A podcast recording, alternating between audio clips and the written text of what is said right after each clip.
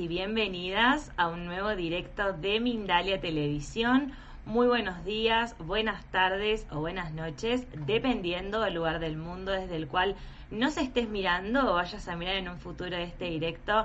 Es un placer tenerte siempre aquí presente en Mindalia absorbiendo toda la información que tienen nuestros especialistas para traernos en cada directo en este caso estamos con Ana María Vargas, que nos va a hablar acerca de las etapas evolutivas y las dimensiones del ser, así que te invito a que te quedes presente del otro lado, absorbiendo y tomando toda la información que tiene Ana para ofrecernos en este directo. Ella es psicóloga, profesora universitaria, terapeuta e instructora de sanación pránica, presidente de unas asociaciones de Pranic Healing en España y Portugal, pero también directora de un instituto. Así que desde ya agradecerle a Ana por estar aquí presente y por toda la información, todo lo que sabe y que nos viene a compartir acá. Así que muchas gracias, somos unos afortunados de tenerte aquí. Antes de empezar a escuchar y absorber toda la información que tiene, para darnos y para traernos en este directo, como les mencionaba recién. Les quiero recordar, como siempre, que estamos en multiplataforma. Esto significa que estamos saliendo en muchas plataformas al mismo tiempo, en YouTube, en Facebook, en Twitch, en todas al mismo tiempo. Y también importante en Mindalia Radio Voz, ingresando a www.mindaliaradio.com. Así que te invito a que vayas a la descripción de este video donde están todas las plataformas en las cuales nos encontramos. Y ahora sí, te quiero contar que es posible dar el paso de la utopía de una, de una educación ideal cuando se entiende cuáles son las partes, los procesos y mecanismos en las etapas evolutivas pues solo así es posible apoyarlas asertivamente y hacer realidad el desarrollo holístico e integrativo que todos deseamos para las nuevas generaciones, porque por el momento nosotros estamos de paso, pero vienen muchas generaciones futuras, así que qué importante saber todo esto. Gracias Ana por estar presente y ahora todo el espacio es tuyo para que te escuchemos con todo lo que tienes para traernos en el día de hoy. Muchísimas gracias. Y creo que este punto es como lo que nos va a llevar en la pequeña charla de hoy y es esta cómo pasar de esta utopía a la realidad. Porque siempre que nos preguntamos por el ser humano, nos preguntamos por cuál es esa integralidad, qué es lo que nos hace seres humanos totales y completos. Y hay muchas versiones, obviamente, muchas maneras de mirarlo, pero eh, el mirarlo desde las dimensiones que nos componen, nos da unas ciertas ventajas y por eso lo vamos a abordar desde allí. ¿Y por qué unas ciertas ventajas? Porque el ser humano definitivamente es, em, es, es integral, es una suma de cosas, pero es mucho más que la suma de las partes. A veces tendemos a pensar que lo integral o lo integrativo es sumar partes, ¿no? Entonces de pronto lo vemos cinco personas mirando desde, desde diferentes lados, pero cinco miradas pueden ser cinco miradas parciales y allí seguimos estando en los trozos y no en la integralidad.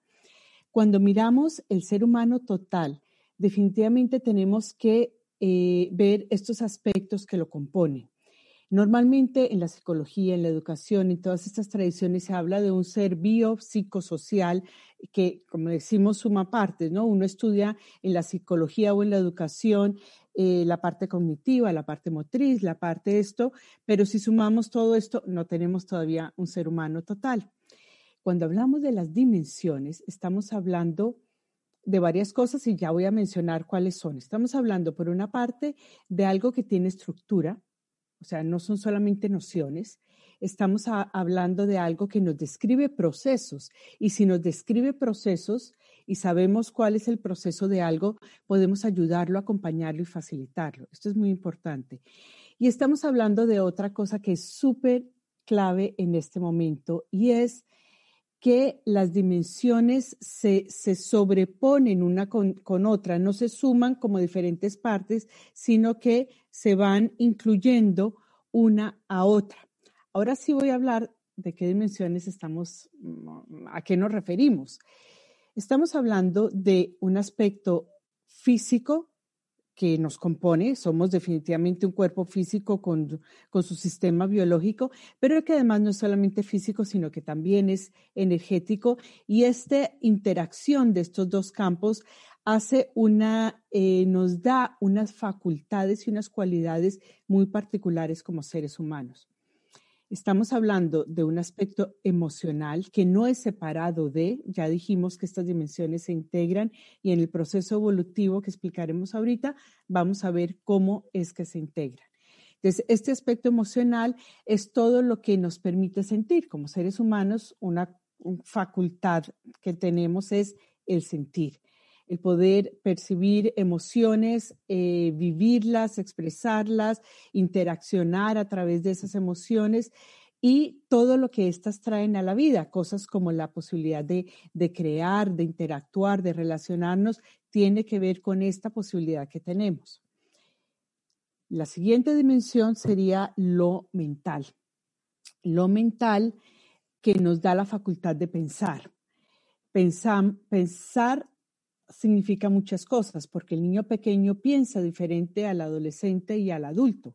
Tenemos procesos del pensamiento, procesos de la mente que nos permiten entender el mundo en diferentes formas y a medida que vamos eh, creciendo evolutivamente, nos da nuevas posibilidades de, de absorber nuevamente es algo que se suma y se integra y no va separado lo uno de lo otro.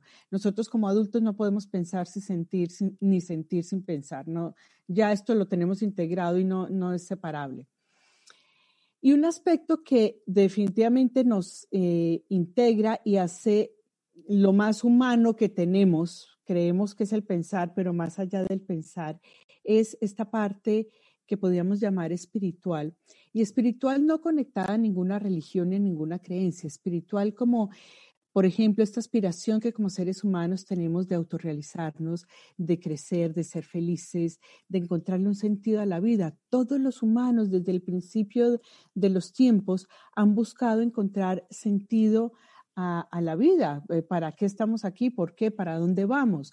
Esto, estas preguntas trascendentales, digamos, este aspecto trascendental del ser humano, podemos llamarlo espiritual e integra muchas cosas.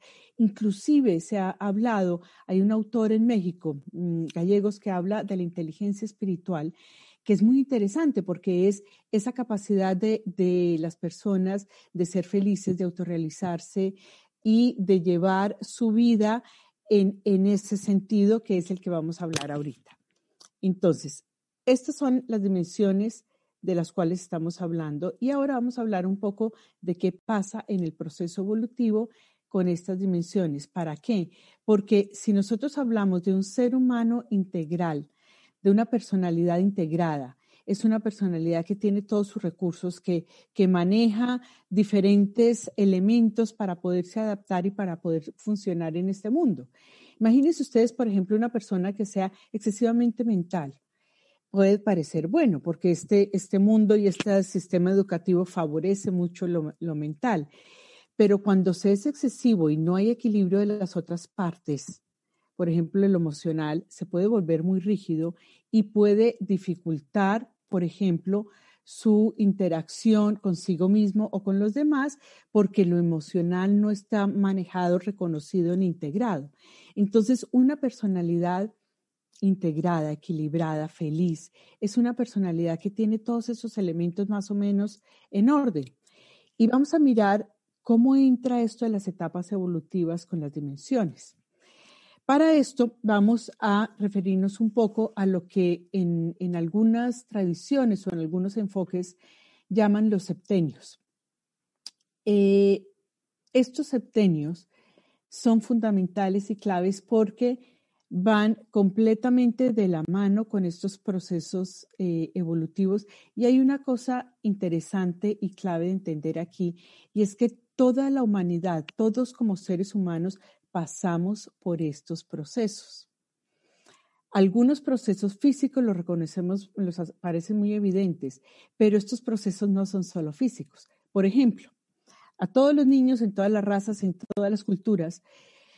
Alrededor de los 6, 7 años empiezan a, caerse los dientes de leche y a salir los dientes de hueso, ¿no? Claro, varía un poco según la alimentación, según algunos aspectos. Puede ser que ciertas razas tengan ciertas predisposiciones, pero todos van a pasar por allí. Todos los niños del mundo van a pasar por una adolescencia en donde se desarrollan caracteres sexuales secundarios, donde hay un desarrollo de, niños y niñas con hormonas y con las manifestaciones, con algunas pequeñas diferencias de, lo individual. Así como es en lo físico, es también con todos estos aspectos y esto tiene que ver con toda la vida. Pero en los primeros años, cuando se está formando la personalidad, que son básicamente los tres primeros septenios, es decir, de 0 a 7, de 7 a 14, de 14 a 21, es clave entender lo que está pasando porque es allí donde podemos actuar para facilitarlo. Y Valentina, cuando nos hacía la introducción, nos hablaba de esta posibilidad para las nuevas eh, generaciones, ¿no? Esta posibilidad de ayudar de facilitar que ese ser humano pueda crecer integralmente. Entonces, en un primer septenio tenemos eh, lo que llamamos el desarrollo del cuerpo físico y, y energético, y esto está completamente vinculado a la facultad de la voluntad, del hacer y la voluntad. La voluntad en el ser humano es un aspecto fundamental porque la voluntad es lo que dirige, es lo que nos lleva, es lo que nos permite, por ejemplo, de adultos, eh, tomar decisiones, saber aquí hago, aquí no hago, cómo controlo también todos los otros elementos. Y esto empieza cuando empieza a desarrollarse y conquistarse el cuerpo físico. Por ejemplo, ya, ya aterricémoslo un poco en cosas concretas o si no nos quedamos solo en ideas. ¿Qué pasa cuando el niño está aprendiendo a caminar? El niño que aprende a caminar está imitando un, un, adulto o los adultos, está usando sus fuerzas y sus impulsos naturales que lo llevan a caminar, pero tiene que hacer esfuerzos enormes y levantarse una y mil veces y caerse y volverse a levantar y volver. Imagínense ustedes la, la fuerza de voluntad que hay allí en el caer y caer y caer y volver a levantarse y volver a caminar. En ese momento ni lo pensamos, no hay, no hay un pensamiento que diga, no, lo tengo que hacer, me voy a esforzar, voy a... No lo hay, hay voluntad, hay un instinto que se mueve y una voluntad que se está comenzando a manifestar. Esta misma voluntad se ve eh, en el, por ejemplo, comenzar a eh, dominar los impulsos que son simplemente instintos. Antes que la emoción está el instinto y está el deseo. El niño pequeño desea una cosa y la desea inmediatamente. Aprender a que puede esperar, a que quizá este no es el momento o no es el lugar o eso no lo va a tener, va a tener otra cosa, es un ejercicio de hábitos, de voluntad, de, de ejercitar todo ese hacer en coordinación, no es en contraposición, sino en coordinación con el medio ambiente en el que vive, con las normas, con las reglas, Toda esta etapa es una etapa de conquista del cuerpo físico donde el niño está conquistando sus movimientos desde el ver, el bebé, desde el ver, el oír, el moverse, el saber caminar, después el saber eh, saltar, el coordinar su mano y, y sus ojos para poder, por ejemplo, escribir o dibujar o jugar a la pelota. Todo esto implica una maduración del cuerpo físico y unir adquiriendo hábitos, que el cuerpo tenga esas cosas como en automático para poder liberar fuerzas para otra cosa. Cuando yo aprendo eh, a caminar, ya no tengo que hacer el esfuerzo de caminar. Cuando yo aprendo un hábito como el escribir eh, y ya lo, lo, vuelvo automático, ya no tengo que pensar, pues pienso en lo que escribo, pero no en, no en la acción de escribir. Igual que cuando aprendemos a, conducir o a manejar un, coche, un carro, depende de donde me estén oyendo. Eh, al principio es todo un esfuerzo, inclusive emocional y de angustia y de tensión. Cuando lo volvemos automático, ya, ya está integrado. ¿Qué pasa cuando integramos esos esquemas? Que se libera energía para otras cosas. Esto es importante porque también implica que si nos esfuerzamos, nos esforzamos mucho en otras tareas, por ejemplo, mentales, en esos primeros siete años, el cuerpo que está madurando, que necesita movimiento, acción, juego, eh, tocar, mirar, descubrir, usar todos los sentidos, no va a poder ejercitar lo que necesita ejercitar si está ocupado en otras cosas. Por esto es tan importante entender que hay unas dimensiones, unas estructuras y unos procesos. Esta dimensión física energética, esta facultad del hacer y de la voluntad de crear hábitos, de entrar en las normas sociales, de conquistar el cuerpo, eh, los primeros impulsos, tiene que desarrollarse en ese primer septenio. Después viene un segundo septenio. Entonces, tenemos eh, de 7 a 14. Claro, estos no son cosas matemáticas así separadas unas de otras, sino son procesos que se van sobreponiendo unos sobre otros y que tienen más o menos un orden porque necesitan unos presupuestos para que se den los otros. En el segundo septenio eh, se nota que el niño va disminuyendo la actividad. El niño de 5, 6, 7 años es todavía muy activo, muy, mm, muy móvil, está a través del juego, el movimiento, del brincar, y de pronto empieza a calmarse, empieza a, sentarse más, empieza a tener una actitud diferente. Y uno nota en el niño o la niña de, de 8 o 9 años, por ejemplo, ya un estado mucho más autorreflexivo, como una percepción de sí mismo diferente. Eh, y una emocionalidad muy importante. Por ejemplo, un niño o una niña de nueve años que llega de la escuela o de su colegio triste porque ha pasado algo con, con un amigo, no le podemos decir que no ha pasado nada, porque ha pasado todo. Lo que sucede en su mundo emocional es increíblemente importante en ese momento. Eso nos está diciendo algo de lo que vive él en su interior y lo ella. En un niño de cinco años llora por algo, lo que sea, peleó un juego, se golpeó, y si se entretiene con otra cosa, enseguida cambia. De un momento a otro cambia su emoción, porque la emoción es como si todavía no estuviese dentro, es como si fuera algo que está sucediendo afuera, igual está aquí que está aquí y lo cambia rápidamente. Pero cuando la emoción comienza a suceder dentro, cuando dentro se mueve la alegría, la tristeza, la angustia, la preocupación, la no sé qué. Esto es un, es un nuevo mundo, es un mundo que de hecho uno ve que los niños no saben qué hacer con ello muchas veces, eh, no, no saben cómo trabajarlo, cómo manejarlo. Dicho sea de paso, uno de los elementos más interesantes que podemos darle a los a los chicos para ayudarles en toda esta etapa es el arte, la expresión, cualquier forma de expresión. El arte no es solo la pintura o la música, el arte es, es el teatro la expresión eh, gráfica en cualquier forma, de movimiento, eh, a veces con la voz, a veces sin la voz. La, la, expresión no verbal es muy importante porque no todos somos hábiles para expresar con la voz. Algunos expresan más fácilmente de otra forma. Un niño eh, por ejemplo, puede expresar más fácilmente su alegría o su tristeza o lo que le causa dolor si le damos unos, unos lápices para expresarlo, unos colores, o le, prestamos unos títeres y un teatrino para que manifieste lo que está pasando. Entonces, eh, ¿cuál es la importancia de esta, de esta etapa? Se desarrolla el sentir. Y el sentir, decíamos antes, no es solamente lo que nos permite estar alegres o tristes o, emocionados o angustiados. El sentir tiene, por ejemplo, un proceso importantísimo en el pensar más adelante, porque el sentir es móvil, es creativo. El sentir nos, nos lleva a la creatividad porque, porque lleva ese impulso a buscar, a mover a todo esto. Una persona que, por ejemplo, no desarrolle bien este aspecto del sentir, cuando llegue a lo mental, puede tener un mental muy rígido, porque no tiene como ese colorido que le da la emoción. Em, y es fundamental que en esta etapa se pueda dar porque es la etapa en la que ya hay una identidad, hay un reconocimiento de sí mismo, eh, hay también un reconocimiento cada vez mayor de su identidad sexual como niño, como niña, primero, más adelante ya de, de preferencias y todo esto, pero esto se está moviendo allí. Está moviendo también procesos de pensamiento.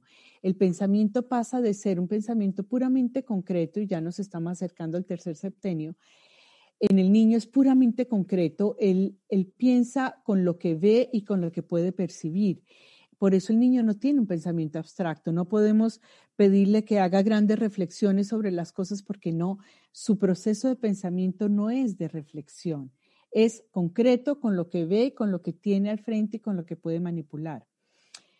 Pero durante este segundo septenio empieza, por ejemplo, a desarrollarse el pensamiento de causa-efecto, lo que llamamos el pensamiento lógico. Cuando alrededor de los 12 años los chicos empiezan con esta preguntadera de por qué esto, por qué lo otro, pero ayer me dijiste esto y ahora me estás diciendo lo otro y encuentran todas las incoherencias, eh, si esta es la causa, cuál es el efecto. Estas preguntas muy válidas porque es una nueva forma de, eh, y esto es movido por ese sentir, ¿no? Por, por una... Eh, por una, algo, algo adentro que está movilizando el, el pensamiento también que después, cuando entra al, tercer septenio, se convierte en pensamiento abstracto. Entonces, en el tercer septenio tenemos el, el, el desarrollo del pensar y decíamos antes, el pensar tiene muchas formas. Lo que los anteriores han dado posibilidad, sí se han dado los procesos y por eso la importancia de que se vayan integrando unos a otros, porque el desarrollo no se da a saltos, no es posible. Yo no puedo saltar del pensamiento concreto al, pensamiento abstracto, esto no se da. La persona no puede eh, saltar del instinto a ser una persona absolutamente eh, que domina sus emociones y que las expresa perfectamente. No, esto tampoco funciona. Todo tiene un proceso y tiene que pasar sus etapas. Ahora, volviendo al pensar, mm, se da, por ejemplo, el pensamiento abstracto, esa capacidad de eh, generalizar, de, inducir, de, analizar en una forma más amplia. Ya empieza antes, empieza alrededor de los 12 también con el pensamiento lógico, pero aquí ya nos lleva a poder eh, abstraer las ideas sin necesidad de cosas concretas y no solo en esta forma lineal que tiene el pensamiento lógico. Y esta posibilidad del pensamiento es lo que le da al ser humano impulso para, para pensar después de muchas otras formas, inclusive el pensamiento trascendental o el pensamiento filosófico o el pensamiento moral, que es mucho más complejo porque implica tener en cuenta muchos aspectos. El pensamiento abstracto nos permite eso. Nosotros no podemos pretender que un niño eh, tenga en cuenta cinco aspectos diferentes porque su pensamiento no lo puede hacer. Y a veces fíjense que, caemos en esas cosas cuando se pone de moda decir, no, es que a los niños hay que dejarlos decidir. Bueno, pero hay que preguntarnos qué deciden. Porque si ustedes piensan lo que significa una decisión, tomar una decisión significa que yo puedo tener en cuenta las causas y los efectos las consecuencias de, pero no solamente de una variable, normalmente de varias variables. Si yo tengo que tomar una decisión, al menos hay dos variables. Entonces yo tengo que poder analizar qué lleva cada una, qué implica, eh, cuáles son los factores que van, que, van a afectar esta decisión y que van a afectar el resultado. Esto es una cosa muy compleja para un niño. Entonces, un niño puede decidir si le gusta más la camisa roja o la camisa verde. Eso sí, le puedo decir cuál quieres hoy. Pero eh, tomar decisiones es un proceso súper complejo, donde entra la voluntad, el sentir, el pensar, y que se, o sea, prácticamente se educa en todo este proceso. Y a veces los tomamos muy a la ligera. Lo importante de entender estas dimensiones y estos procesos es que podemos ver que realmente como seres humanos sí tenemos unos procesos de ir integrando cosas y que si los conocemos se pueden ayudar y facilitar. Lo grave es cuando no los conocemos y pretendemos que de aquí salte aquí. Que el niño de ser completamente dependiente y que no aprende a hacer las cosas, o que salte a ser autónomo e independiente, no funciona. Estas cosas por obra de magia, por arte de magia, no se dan. Se dan cuando los procesos se ven facilitados, reconocidos, apoyados y, eh, obviamente existen metodologías que pueden ayudar a esto. Cuando, cuando eh, trabajamos con una metodología como, como Edward Hatt, es algo que está entrando a reconocer estos procesos y esto es lo que, lo que yo quisiera transmitir a quienes están oyendo. Si como adultos que educamos, sean padres, maestros, profesores, lo que sea, reconocemos lo que está pasando en el mundo del niño en sus diferentes momentos, reconocemos que definitivamente hay esas dimensiones. Se pueden nombrar de otra manera, sí. Se pueden dividir de otra manera, sí, pero no, yo no he encontrado, y les digo que llevo veintipico de años estudiando y analizando eh, los, diferentes enfoques y, y sistemas educativos, una forma más completa de entender sobre todo esos procesos, de que los describa y de que sin, sin esto y lo decía Valentina también en la introducción, no podemos ayudar a, llegar a un final feliz, por decirlo de alguna manera, ¿no? A eso que, que todos quisiéramos lograr. Nos quedamos en la utopía de decir, ay, sí, sería fantástico si la educación pudiera lograr esto, si el ser humano pudiera ser integral y feliz y, y equilibrado y todo esto, pero no lo podemos lograr si no conocemos el proceso. Esto pasa con todo. Si yo no conozco, imagínense una máquina, construir una máquina. Si yo no conozco las estructuras, las partes y los procesos que lleva esta máquina, no la puedo armar. Yo no puedo armar un coche si no conozco eh, el, el final y cuáles son las partes y los procesos. Y estamos hablando de una cosa, entre comillas, tan simple como un coche comparado con un ser humano. Imagínense un ser humano. Yo no puedo construir un edificio si no conozco las partes y los procesos. Y cuando ya estoy en el décimo piso, me acuerdo que se olvidó meter eh, las tuberías para el agua o cómo va a ir la luz o cómo, pues va a ser un desastre. Y esto nos pasa. Esto nos pasa muchas veces porque eh, no entramos en el detalle y en el prestar atención a esas dimensiones y a esas etapas, a esos procesos que, que se van dando.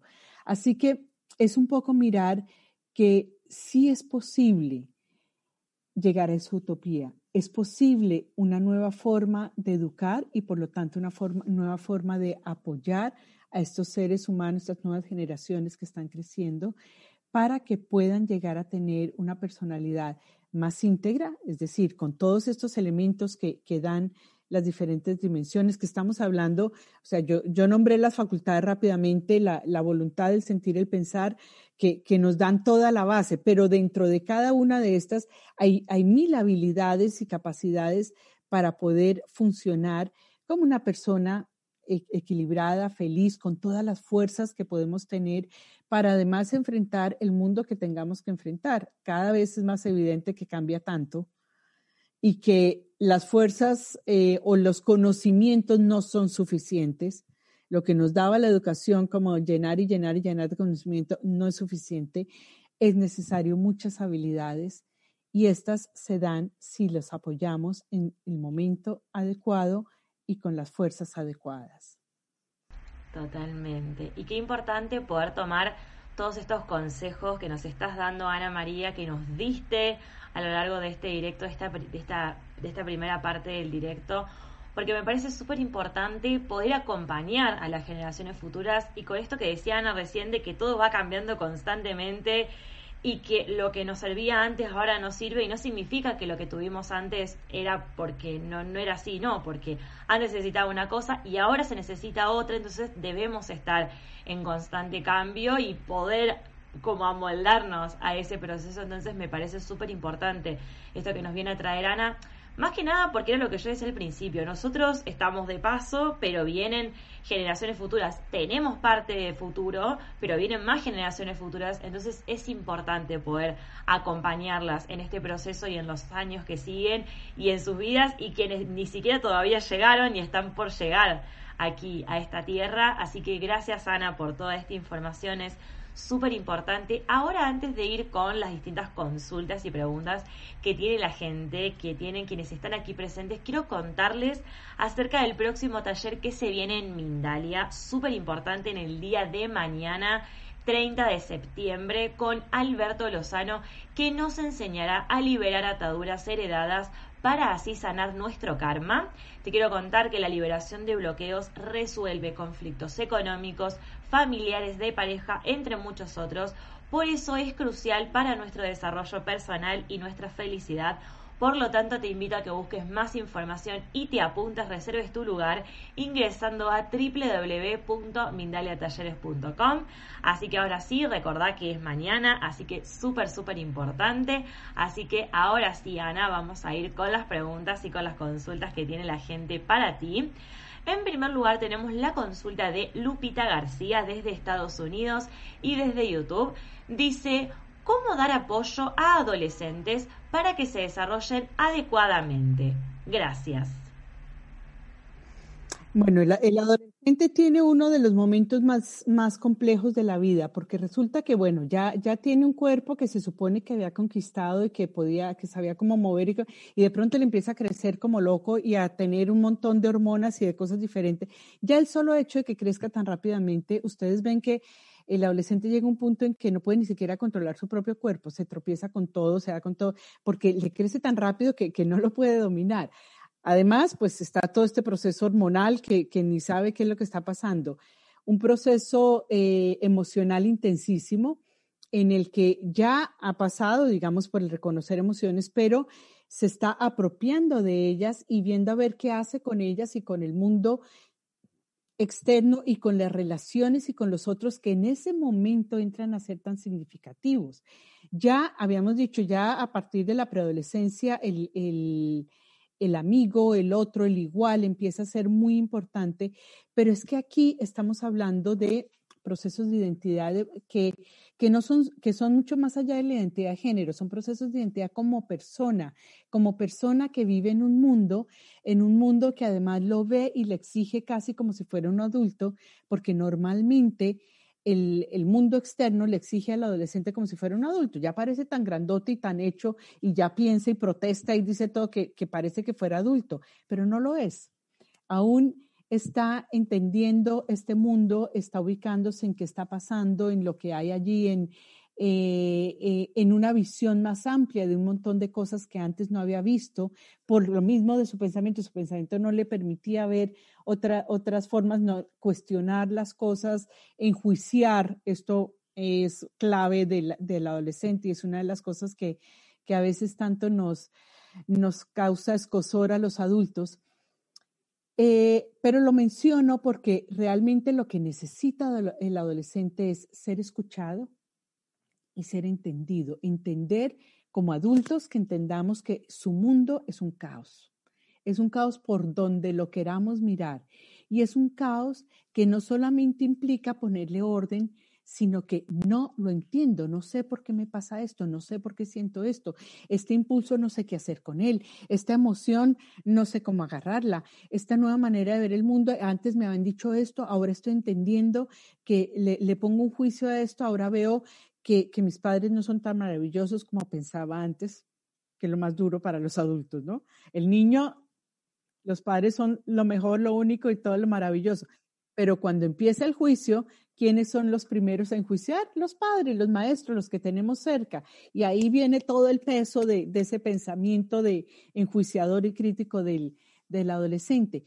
En vez de ponernos, digamos, a confrontarlo, porque no es, él, no está buscando una, o sea, la confrontación que busca es como para ejercitar sus fuerzas, pero no es que en realidad quiera confrontar eh, no, es no es esa su búsqueda, su búsqueda es ser entendido.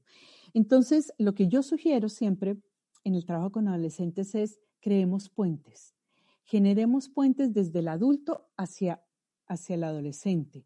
En vez de decir, ay, es que esa música tuya insoportable, es que lo que haces, mira esa pinta, ¿cómo te vas a poner eso? Busquemos, eh, creemos un puente y vamos hasta allá. Vamos a escuchar tu música. ¿Qué te gusta? ¿Por qué te gusta? Vamos a ver. No me tiene que. No tengo que decirle mentiras. Si no me gusta, no me gusta. Pero estoy dispuesto a escucharlo y a saber por qué le gusta. Estoy dispuesto a entender por qué esta moda, qué es lo que le gusta de esta moda, qué es lo interesante o, qué, o por qué se siente tan fantástico con esta cosa. Y entonces estoy abriendo un canal importantísimo para entender lo que hay allí. Esto es clave. Creemos puentes, creemos posibilidades de escucharles y de eh, saber qué es lo que ellos tienen para decir, por qué lee el libro que lee, por qué ve las películas que ve. Sentémonos un día a ver las películas que él ve, aunque no nos guste. Pero algo vamos a encontrar de él, algo nos dice de él. Y el solo hecho, o de ella, de compartir con ellos ese momento es importante y significativo y está creando un puente para que después ellos puedan atravesar para acá y traerme algo o estar dispuesto a escuchar lo que yo le quiero decir. Lo que no podemos esperar es que solamente de, adulto a, menor vaya la información y ellos estén todavía así dispuestos esperando a recibir. Y la otra cosa importante, clave, es que el adolescente necesita encontrar su, chispa, necesita encontrar eh, este, este elemento. Cuando, eh, cuando hablamos de todas las piezas, cuando hablamos en, los libros de, trabajar esto, es, es ir a, a, cómo, cómo ayudarle a encontrar esa chispa, ese elemento fundamental suyo para poder en encontrar su identidad, que es lo que está buscando. Y ojo, va mucho más allá de la identidad de género, ahorita se habla mucho de este tema. Este es un tema entre muchos, no, no podemos centrar el, el, el problema de identidad en el género. Esto es una cosa entre muchas más. Buenísimo. Bien. Y qué real que es todo lo que has mencionado, Ana, la verdad. Bien, vamos a ir ahora con otra consulta, en este caso de José Lomeli, también desde YouTube y desde Estados Unidos. Dice, ¿cómo saber si los consejos que dimos a nuestros hijos son los correctos? Gracias. Vaya pregunta, José. Eh, en principio, yo creo que todos los consejos eh, de los padres son válidos. Los padres no tenemos más que buenas intenciones con los hijos eh, que acertamos en unas y desacertamos en otras es inevitable. O sea, no hay manera de ser padres perfectos, no hay manera. O sea, ni porque tuviéramos el manual exacto día a día, porque cada chico es diferente, cada momento es diferente. Cuando uno cree, a todos nos ha pasado, el día que uno cree, ya, ya la tengo, ya entendí cómo hacer esto. Con un adolescente, hablamos ahorita, ¿no? Encontré un día, eh, no sé, hicimos tal actividad y fue fantástico, vimos una peli juntos, hablamos de la peli, analizamos, genial. Y al otro día, entonces yo digo, no, pues voy a proponer lo mismo para la semana siguiente y la semana siguiente puede ser un desastre. Entonces, esa adaptación que está sufriendo el, el chico, también la pasamos los adultos, los padres o los educadores. Tenemos que adaptarnos a cada momento suyo y por eso es tan importante entender esos momentos, ¿no? Em, los consejos, pues es lo que pudimos en ese momento dar. ¿Cómo lo toman? A veces lo toman, a veces lo rechazan y esto no significa que lo rechacen totalmente. A veces en ese momento por lo que sea, por rebeldía o por lo que sea, no lo pueden aceptar, pero muchas veces queda allí en el trasfondo, en el y algún día como que sale a flote. Entonces, em, es quizá no esperar que el consejo sea algo que, ellos van a, a, tomar y actuar inmediatamente, sino son como semillitas que estamos poniendo. Y nosotros ponemos semillas cuando podemos poner mejor si las ponemos en el momento adecuado en la temporada adecuada, volvemos al mismo que estamos diciendo, ¿no? Si, si, lo mismo que una semilla física, si yo siembro en invierno se me va a congelar y no va a dar. Quizá a veces damos consejos en invierno, ¿no? En momento que, que no da, o, sea, en, el sentido de que son, son cosas que, que, que el chico no puede recibir o no va a entender. Pero bueno, pues ahí está, quizá quedó congeladita y algún día se calentó y germinó. Totalmente. Y también esto que mencionabas, Ana, es como, bueno, uno hace lo mejor que puede en el momento eh, que está pasando y esto de, me parece importante de poder tomar de que el, que el consejo, que la palabra sea en el momento adecuado, de acuerdo a la edad, de acuerdo al proceso, pero quizás nos podemos equivocar y no está mal, es como, bueno, cada uno, exactamente, cada uno, y de eso que también supuestamente nos equivocamos, también aprendemos para la próxima, Entonces es como que cada uno va, va transitando y caminando el proceso como educador, como tutor, como padre, como hermano también, porque es como, bueno, cada uno desde su rol lo pasa distinto y va atravesando ese proceso y ese camino de una forma distinta. Entonces me parece súper importante todo lo que nos has, nos has compartido, Ana. Gracias, ya sea para quienes estén pasando por el, por todo este, por este proceso desde el rol que sea en este momento, como también para un futuro. Me parece súper importante también de alguna forma prepararnos para cuando pase el, el momento, como decía, sea desde el rol y desde el lugar que lo pasemos. Así que gracias nuevamente. Estamos llegando lamentablemente al final de este directo. Pero por supuesto quiero que nos des unas últimas palabras, que te despidas de toda la gente que ha estado presente, que está súper feliz y súper agradecida de que hayas estado aquí en Mindalia y por supuesto desde nuestro lado también súper contentos y felices de que hayas estado y que sepas que las puertas siempre están abiertas para que vuelvas cuando quieras, que nos encanta recibirte y toda la información también que siempre nos das súper, súper importante. Muchísimas gracias. Pues yo creo que, que lo más importante es que em, educar es un reto de, de todos los días, que nunca acaba que lo que decíamos ahorita, no podemos pretender ser educadores, padres perfectos, eh, más que en el buscar cada vez más herramientas, el buscar, por un lado, perfeccionarnos a nosotros mismos, o sea, mejorar, ser mejores personas, porque lo que nosotros seamos es, es el mejor ejemplo que podemos dar a, nuestros educandos, hijos o, alumnos o lo que sea y en otro sentido de eh, informarnos y estar muy atentos a escuchar. Al final, cuando, cuando prestamos atención a lo que les está pasando, muchas veces en los talleres o todo eso yo le sugiero a la gente, eh, una de las primeras cosas que les sugiero es tomen un cuaderno y observen a sus hijos o a sus estudiantes por una semana, observen, simplemente observen y anoten qué están haciendo. Hoy está jugando a tal cosa, hoy juega a tal cosa, hoy quiso comer, hoy no quiso comer, hoy llegó contento. Y al observar, estamos aprendiendo un montón de cosas que en la vida normal y cotidiana, como estamos en el, en el rol de, de organizar, mandar, hacer, se nos olvida observar. El observar es el primer paso para poder escuchar, para poder ver qué está viviendo, qué le está pasando, qué es realmente lo que siente, eh, qué, ha pasado allí y entonces puedo actuar más acertadamente que si solo actúo desde mis preconceptos y a veces prejuicios.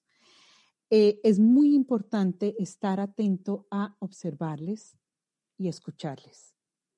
Ellos normalmente, si damos esos espacios, nos van a poder manifestar lo que necesitan y entonces nos podemos buscar, mover a buscar la mejor manera de ayudarlos. A veces no lo sabemos y es válido decirles, no tengo ni idea qué hacer con esto, pero voy a investigar, voy a buscar, voy a preguntar cuál es la mejor forma. Y ahí es el mejor apoyo que les podemos dar. Totalmente. Gracias, Ana, nuevamente. La verdad fue un placer haberte recibido aquí en Mindalia.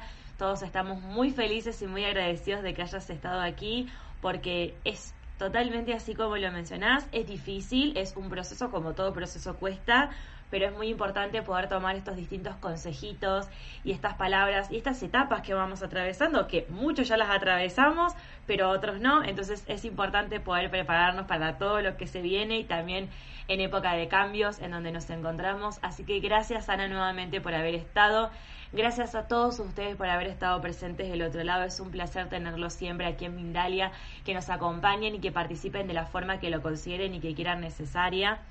Eh, por supuesto, invitarlos como siempre a que participen y colaboren de la forma que quieran hacerlo con Mindalia.com, que es una organización sin ánimo de lucro, ya sea con un me gusta en todo el contenido que tenemos un montón de videos guardados, también un me gusta en este contenido, en este video tan hermoso, este directo que tuvimos con Ana María Vargas, también a que comentes con energía positiva debajo, a que compartas este video para que lleguen muchas más personas toda esta información tan valiosa, a que te suscribas a nuestro canal que estamos en un montón de plataformas en la descripción están todas las plataformas como siempre y que siempre las recordamos al principio de cada directo.